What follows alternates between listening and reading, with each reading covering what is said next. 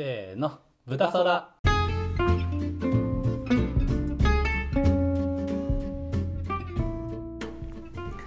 こんにちはこんにちは。じゃあ今日もお便り読んできますはい。ちょっとすいません。すいません。変高まっちゃってたこれ俺ゲスト変なことはやうん。じゃあいきますよはい。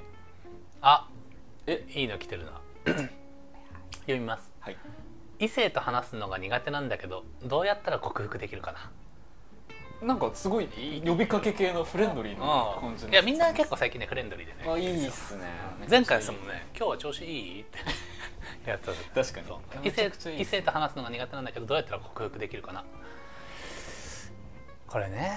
これはでも僕も聞きたいけど、まあにえタサさん苦手なんですか？異性と話すのって。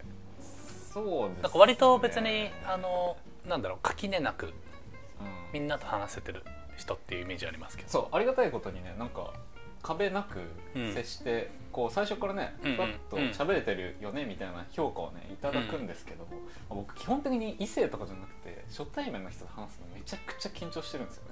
えそうなんですか？はい。普通にあ全然わかんなかった。だからあの緊張してるのを 悟られてないだけで。あそうですね。あそうなんだだからねこれは分かりますね。僕も結構知りたいあうん。じゃあタサさんは異性に限らず。そうですね。まあ異性だと特にかも僕は。結構。異性と話すキモいって思われたくないって思ってああなるほどなるほど。そう。あでもねこれいや今の聞いても確かにって思ったんですけど、はい。やっぱねあのー悪く見られるのが怖いに尽きると思うんですよね僕。うん。その変変な言動じゃないかなとか、うんうんうんうん変な振る舞いしてないかなって気になりだすと急にうまくしゃべれなくなるみたいなのがあってで質問者の方は多分異性だと特にそれが強いんだと思うんですよ。はいはいはい。うん。だからなんか失点しちゃいけないというか、うん感じだと思うんですよね。で僕は比較的、うん。あの同性でも異性でもまあそんなにこうハードルを感じない方なんですけど、僕やっぱねそもそも結構自分みっともない人間だと思ってるんで。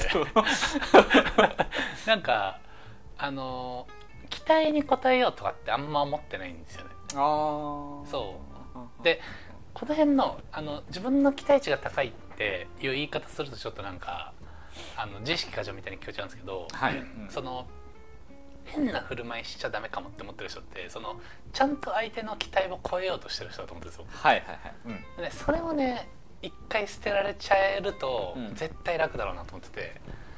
あの、うなんだろう。めちゃめちゃ好きな相手にうん。何とか認めてもらおうみたいになると、うん。もう負けるじゃないですかこの戦いって、ん。うん。なんかよよく僕言いますけどいそのやよく言う若くこれ。あの恋愛に限らずあービジネスでも何でもそうなんですけどあのか勝とうと思ったら負けるし、はいはい。勝たなくていいと思ったら勝てるっていう風になってるんで勝負って、うんうんうん。なんかいかに勝たなくていい状態にするかがなんか勝利において一番大事なことだと思ってるんですよね。まあこれでも別にあの勝とうと思って勝ち切るっていうのが得意な人もいるんで、自分にとってはなんですけど負けてもいい状態作るみたいな方が自然体でいられるし選択肢が絶対増えるんであの依存の話に似ててこの一発のコミュニケーションに全てをかけるみたいな。感じになっちゃうと緊張感は高まりますよね。あのめっちゃ汚い話になりますけど、うん。例えばそのものすごい彼女が欲しい彼女が欲しいっていう欲望の童貞の人がいたとして、うん。でその人より、うん。いや彼女別に俺一生童貞でもいいんでって、はいはい。開き持ってる人の方が圧倒的にかっこいいですもんね。そう。なんかねそのなんかそうその部分、じゃないそのひ人の魅力がそのまんま出るんで、もうその素材の味をって感じ、はいはいはい。いやめちゃくちゃ言いたいことわかる。構えた途端にうん。一気に台無しになるみたいな。確かに。夫婦鼻息荒くなってますみたいなだからなんか商談商談とか取引でも絶対そうですけどうん。例えば、えー、と個人事業主で自分でも会社として取引でも、自社の売り上げの8割を握ってる人との取り取引のミーティングなんてめちゃめちゃ緊張するじゃないですか。ここを失ったら終わっちゃうんで。よく言うね。そう。それはねやっぱねぶめっちゃ分散されててみんな5%ずつみたいな感じになってたら、うん。もちろんその金額が少ないからないがしろにしていいって話とは全く別の話ですけど、うん。そこを失うことの物理的恐怖っていうのはうん。絶対少ないから、うん。そういう座組にしていくことが結構大事だと思ってて。そうでこの異性と話すのっていうのもやっぱ異性だっていうのであの、まあ、恋愛的な話なんだとしたらそういう期待をしすぎてるっていうのはあるかもしれないしそうじゃなくて単純にこう異性がちょっと怖いみたいなうん。話だとしたらまあ怖いってなったらまたちょっと違うのかもな。そういうパターンもありますからね。ら恋愛っぽい話で言うとあの狙いすぎないじゃないけど その依存しない。はいはい、はい、が大事だなと思って、なんか女性から見て男性が怖いとかそのその路線の話もありますからねこれ確かにそれに関しては分かんないですよね。まあ僕らあー。ちょっとね。うん。まあでもその構えないは確かに大事な気がする、うん。うん。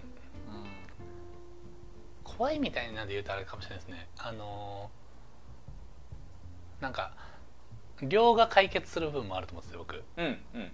なんか異性と話すのが苦手ってめちゃめちゃ一般化した話だと思うんですよ、うん。一般化っていうのは、うん。えっと例えばこれ女性だとするじゃないですかこれ挙げてくれた人が、はい。でその人から見た異性ってタスさんも異性だし僕も異性じゃないですか、うん。でも僕とタスさんって違う人間だからうん。それぞれコミュニケーションの毛色ってちょっと違うと思うんですよ。はいはいはい。でもうん。全部の男性異性を一括りで異性っていうふうに置いちゃうと、はいはい。それは怖い人もいるし怖くない人もいるんだけど多分怖かった経験とか緊張した経験があるせいでうん。それがこう全部に適用されちゃってると思うんですよね。そう。だから圧が強い男性もいるいればなんかタスさんみたいにめちゃめちゃ物腰柔らかくて むしろタスさんは緊張してますみたいな人もいるっていうのがあるんで、あの異性っていうフィルターを外してあの個々に見れるようになっていくといいかもしれないですよね。あーでもそれは確かに、うん、なんか年上と話すの苦手みたいなとかも年上もめっちゃいるじゃないですか。いめちゃめちゃマウント取ってくるおじさんもいればすごいこうフラットになんかフェアに話してくれるおじさんもいればなんか全然こっちに興味ないおじさんもいれば、うん。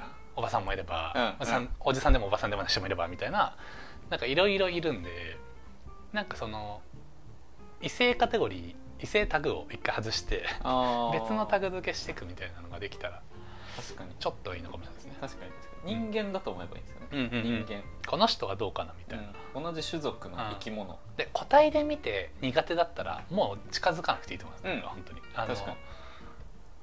何億人かいるんで。人って、70億ぐらいいるんでね、本当会う人だとだけやってきゃいいと思いますね僕は。っていうのはね結構ねマジレスするとするね。ああいいいい回。これ普通に役に立つ、うん、自分に俺にも。え？けいちょっとあのコンセプトずれちゃったから。そんなに厳密なあのブランディングしてないのよあ俺ら。そっか。そっか。あでもそういう感じかもしれないですねその、うん。期待値下げるっていうことと、うん。まあ、異性とかっていうなんだろうなくくりをうん。設けすぎないというか、えーでもなんかいやわかんないですけど、うん。こ僕らの知り合い周りがやっぱ聞いてくれてるじゃないですか、うん。なんかその中でもそんな人いるんだと思ってちょっと今びっくりしました。だからみんな言ってないだけで結構苦手なものとかあるんだなって僕はね結構思いまだからそういう意味で言うと、まあ、これもしかしたら男性かもしれないですけど、まあまあまあ女性だとしたら例えば僕らにもちょっと苦手って思ってる部分もあると思いますけど、なんかそれに気づいてないかもしれない僕ら鈍感すぎるから鈍感かちょっとうまあでもまあ鈍感ぐらいがいいですよって言おうとしたけど、うん。その鈍感になろうとすることは難しいですからね敏感になろうとするっていう方向はうん。あの意識しようがあるけどうん。意識しないようにしようって できないっていうか確かに。物理的に。言われてみだからね。その辺がね難しいこの最近こうここ数年でちょっとこうトレンドじゃないですけどあの、うん。HSP とかまあ、繊細さんって言われる人ってまあこう必要以上にこう情報を取り込んじゃう部分があると思うんですけど取り込まないようにしようっていうのそもそもむずいみたいな。あのがある。だからそういう難しさありますね。気にしないっていう。でもそれができると生きやすくなりますよね。ー生きやすいよな。人の目とかうん。評価とかに依存せずに。まあでも自分的にはこうだなって生きられることがこういかに豊かかっていう。こればっかりは僕もじ僕今全く人の評価そこまで気にしてないですけどうん前はもう今の52倍ぐらい気にしてたんで52 52倍ぐらい本当に。確かに。これでも気にしなくなった方なんですよね。でもそれって僕が意識してやったことじゃないからな。っ何かが起きて人生の中のイベントでうん。あ気にしない方が絶対幸せって思える何かがねやっぱないと確かに。難しいところありますけどね、うん。でもあの一個あると思うのは、うん。やっぱ依存できるものを増やすっていううん。ところはある気がしますね、うん。やっぱこうさっきのあの売り上げのマジョリティを持ってる相手と話すのはうん。緊張感があるって話と一緒で、あの最悪なくなっても大丈夫っていう状態にななればなんかこうちょっとこうドライな話ですけど、うん。そこへの関心って薄まっていくじゃないですか相対的に、自分の時間が100%しかない場合に80%かけてるのがうん。3つに分かれたらなんか 30%20% に50%みたいな感じだったりとか分かれていくしなんかそういう分散させていくのは精神衛生上いいとは思ってますね。あのすごい逆のうん。悪い、悪い意味でっていうかちょっとあんま良くない例僕知ってて。僕先輩で、うんうんまあ、ちょっと仕事で知り合った先輩でめちゃくちゃモテる人いるんですよ、おう。男なんですけど、はいはい。でその人彼女いっぱいいるんですよ。おでその人的にはうん。彼女じゃないんですよ。ただあ仲いい子たち。はがめちゃくちゃいて女の子、うん。でねその人でもなんかその そういう子が増えるにつれモテるんですよまた。あねだからこれもう矛盾なんですよね。その一人に負けなくていいですからね。そう大事にされたいって思う女の子が多いはずなのに、なんかそのね負けなくていいこの男の先輩は無敵 無双状態になってくっていう。なんか縮図ですね。ーすすごいなでも本当にうん例えばフリーランス、まあ、東京いた時代ってうん。本当すごい稼いでる人とかっていうのがいたんですけどやっぱ売れっ子に集まるわけじゃないですか。うんうん。でそれはこう生まれつき決まったものパラメーターもあればそうじゃないパラメーターもあってう、ん。で先天的なものってもうどうしようもないんで、うん。受け入れてやっていくしかないと思いますけど後天的にそれを作ることも多分できるんで、うん。いわゆる仕事とかっていうのはそこを心がけることも大事だしコミュニケーションもなんか意識したりトレーニングしてそっちに持っていくことは全然可能だなって僕は結構思ってはいはいるんですよね。うん、まあでもテーマですねこの辺って。あ質問は何でしたっけ？もともとの。異性と話すのが苦手なんだけどどうやったら克服できるか。克服ああだからじゃあ負けてもいい状況まあでもそうですね本当それとあとまあ異異性ってくくりすぎないね、うんあなんかマジレスじゃん。ひ久しぶりの本当のマジレスですよこれ。あの確かに。うん。血これいいですね。血毛がどうのこうの言ってた。おならがどうのこうの言ってた。確かいいですね、にうん。あこれねちょもう一個いいですか？はいはい。ちょっとね近しいというかうん。来てます。えー好きな人にアピールするのは得意ですか？今度ピンポイントいきましょう。好きな人。だこれになると苦手ですよ。好きな人ってなっちゃってるとねもう負けたくないんでね。負けたくないっていうか成就させたいんでね。え僕でも得意とか得意じゃないかとかもうその時はあんま考えてないですね。僕あの、うん。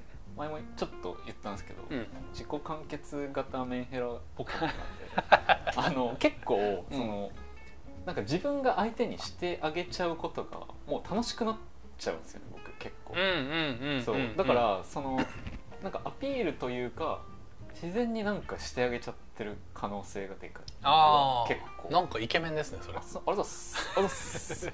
急に調子乗る。ああなるほどね。そうなんですよ。あでもなんかそれ聞いて思ったのはうん。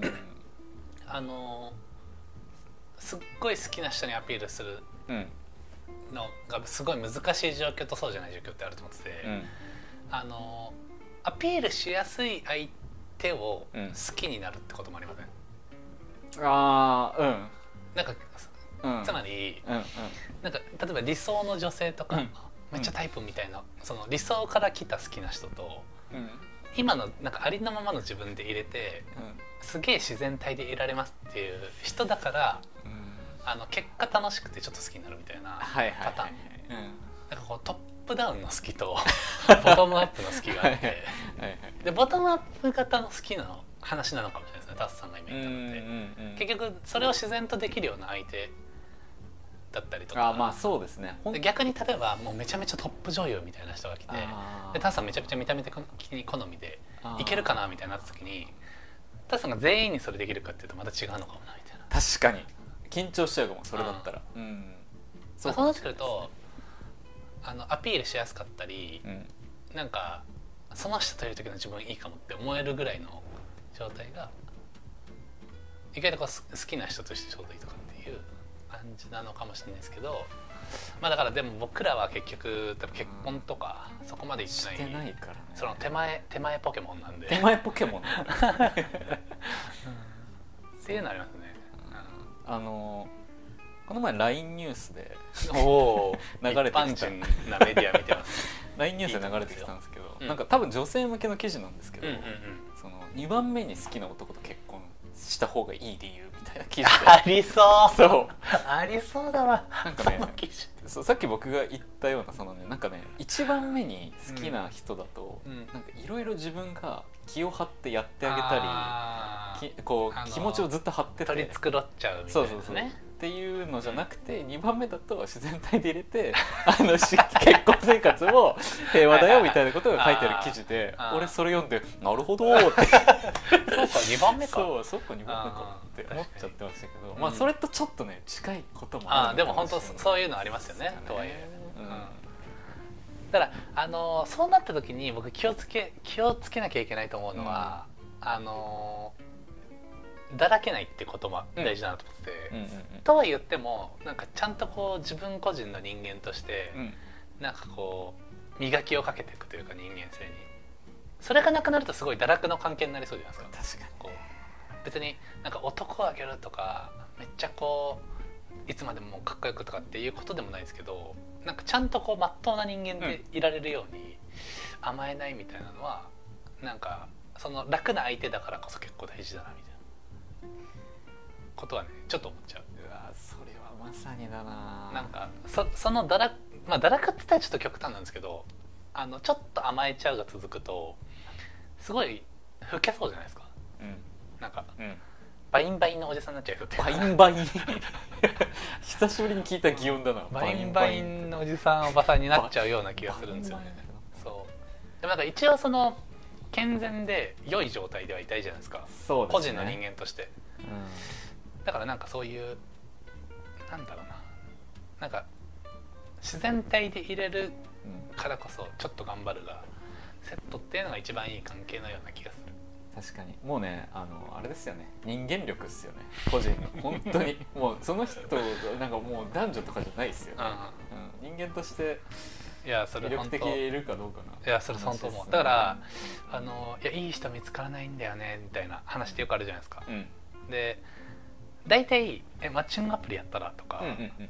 あの紹介してもらったらって話になるけどそこじゃないんじゃないかなみたいなそのいい人見つかってないんだったら、うん。そのいい男に慣れてないいい女に慣れてないが原因なんじゃないって思っちゃう。んですよあーいやいやでもね言いたいことはわかる。そう、うん。だからあのめちゃめちゃこう自分磨いてたら、うん。いい出会いって絶対生まれるんでそのいい出会いがない人が魅力的じゃないとは言わないんですけどその出会いの数を増やすとかじゃなくてあのいい自分が魅力的になるうん。ことだけにもうなんか集中してたら確実にいい出会いあるんで。なんかそういうねそれもねなんかねあのそういう輪輪があると思ってて 類友じゃないですけど。なんかねあのさっきのさっきっていうかまあちょっと前のあのあれですよね、えっと、勝たなくていい戦いの話にもつながってきますよね、いやそれ本当ねもう。だからなんかいい人と出会いたいじゃないですかみんな、うん。でいい人と付き合って結婚してしたいわけじゃないですか、うん。でねこのねいい人と出会うのって2段階あると思っててあの物理的に出会うっていうのとうん。出会った人が本当にいい人かを見極めるっていうのが、うん。2つ達成できた時に本当の意味でいい人とうん。くっつく状態じゃないですか、まあ、出会えてるっていう状態ですか。であの物理的に出会うっていうところにねみんな集中しすぎてるんですけど、うん。あの本当になんかいい人とくっつくっていうことをゴールにする時ってあのこの人がいい人かを見極められなきゃいけないんだけど自分磨きみたいなパートをすっ飛ばして出会いの回数に集中するとはい。あのいいも悪いもたくさん増えちゃうんで見極められないんですよね。そのいいっていうのは自分にとっていいかとか、うん。あの一般的に見てやばくないかみたいな。はいはい。っていうのがなんかマッチングアプリとかあそうマッチングアプリが悪いわけじゃないんですけどその出会いの回数を KPI にしすぎてて なんかその本質的なところが離れてないみたいな。あのすっごい元も子もないこと言いますけどあのマッチングアプリやって、うん。ちゃんとこう付き合って結婚できる人ってやっぱマッチングアプリやんなくてもできる人なんよ。そうそうそう。うん。そう。でそそれはもう本当にあの内面がちゃんとこう準備できてる状態ででなんかちょっと出会いが足りてなかったっていうパターンじゃないですかだからあのその混同しちゃダメだよっていうところですよね、で混同しちゃダメだと思う。どどっちが今あのメイン課題なんですかっていう。ところの切り分けができてないと確かに。あのそれはいい人に出会ったって実感できる回数は減っちゃいますよみたいな。これは真面目だな。これはちょっと真面目回になっちゃった真面目回です本気回です。本気回ですね、ちょっと。それはでもなんかちょっと思うかもしれないですね。これだから本当恋愛に限らず転職とか、うん。なんだろうな。もしかしたら友好関係とかもそうかもしれないですけどね、だから結局全てにおいてなんか自分が自分なりに良くなるっていうことをちょっとずつできてればだんだんつじつま合うようにいろんな出会いがあると思うんで逆にそれだけだと思うんですよね。やるこそのためには、とってうんまあ、やっぱりちょっと豚空のそうですね、うん。作る壺を、うん。まあ、まずちょっと購入購入ししてていただいいただいて。て うん。だから自分が磨かれるツボはい。3万9000円を売り出しましょう、はいでもそれ別にぶ実態として郵送するわけじゃなくてまず3万9000円払ってもらってそう払ったってことがツボですから。そこから磨かれていく。人は救われます。なんかもうよくわかんない。救いが訪れます。概念が まあでもそんな感じですか、はい。そんな感じはい。そんな感じですよ、うん。ちょっと最後薄める質問1個読んでいいですか、うん。聞きたい。あのちょっとね2個ガチレス続いちゃったんで。確かに。質問。えー眉毛ってどうやって手入れしてますか？あー眉毛ね。僕してないです。僕もしてないんですよね。うん、だからうん。本当あの眉毛じゃなくてうん内面。手入れすべきは。いいですね。つながりましたね。すごいこの質問者を出しにしてしまった。眉毛手でも最近流行ってますよね。あのうんアートメイクとかうん。あのプロがこう手入れしてくれる眉カットみたいな。僕もねあの大学生ぐらいの時やってたんですよ、うん。僕は結構ボーボーなんで。でもね、ある時から気づいちゃったんですよ。眉毛じゃねえって。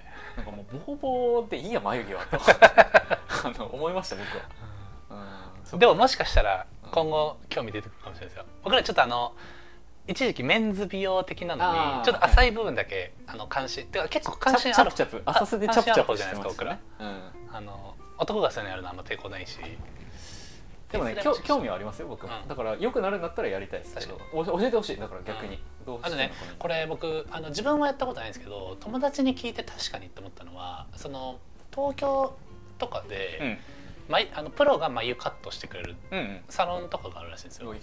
であの毎回そこでやってもらうのってまあお金もかかるし大変じゃないですか。でもあの一回行って自分の顔に合う眉毛をやってもらってその形を自分でできるようになれば割とこう維持はしやすいわけじゃないですか。なんでそれすごいいいなって思いました。えだって一回やってもらったら一旦その形になってるわけじゃないですか。そうそうそうそう。だからそれ整えていくとか。確かに伸びてきたとこだけをそうそうそうそう。でたまになんか余裕があるならね久しぶりに行ってやってみるとか。でなんかあの友達が僕あのアートメイクはいはい。の仕事やってて、まあ、それこそこう結構人気なあのアーアーティストっていうんですか？なんであの本当月の予約もこう2秒ぐらいで1ヶ月分2ヶ月分埋まっちゃうみたいな感じらしいんですけどあの公開して本当その瞬間に埋まっちゃうみたいな。でその子が言ってたのはやっぱあの眉毛本当に顔の印象変わるからあの絶対やった方がいいみたいな。のは言ってました。でそのアートメイクじゃなくてもいいけど整えるだけで本当に人としての印象変わるから。ちょっと僕この後予約してあの僕この後ね整骨院予約してるんですよ。整骨院キャンセルしてちょっと 眉毛美容室行って整骨院は行ってください。その当日キャンセルはやめて。あとあの人によってやっぱね、はい。適切な眉毛の形があるって言ってて、その顔の輪郭とかっていう意味での種類もあるんだけどやっぱね目の位置とかがちょっとずれてるらしいんですよ人って。はいはい。そう。だからあの眉毛を全く左右対称にするとうん。目との距離は左右で違っちゃうらしいんですよね。はいはいはい。でその辺も全部計算してやるのがプロの仕事らしいんですよ。だから全体として統一感もあるし違和感がなくてシャキッと見えるみたいな。そういうのはなんか結局自己流でやらずにプロにも見てもらうっていうのが。じゃあこれは安いとこ行かない方がいいですね。でもなんか一回行ってみたくないですか？行ってみたい。で今度行きましょうよなんか。行きましょうちょっと、あのちょっとお金貯めてなんかちゃんとしたとこ行ってうん。ビフォーアフター結結構眉毛だけで髪切る高いとこと同じぐらいでね、うん。行ってみたいですねちょっとね。それでね印象変わったら。なんか通うわけじゃなくて一回イベント的に行ってみたいですね。そんな感じですか？そんな感じです。薄まりました そんないい感じます。いい具合に薄まりましたじゃあ3つ読みましたけどそんな感じで、あとあとああれ入れていいですか？ツイッターのお知らせ確かに入れていいですか？確かにそうそうそうそうそうよ、はいあの配信配信したらツイッターでお知らせしたのでうん。ツイッター豚は空を見上げられない。ぜひフォローしてください。お便りもねトップから固定されてますんで、そうですね。結構ね頻繁にお便りいただけててまだねたくさん溜まってるのがあるんで引き続きお便り配信お便り配信できなくなったらちょっとね配信頻度落ちると思うんで。確かにね。ぜひぜひお願いしますって感じですね。はい。そんな感じでまた次回。ありがとうございました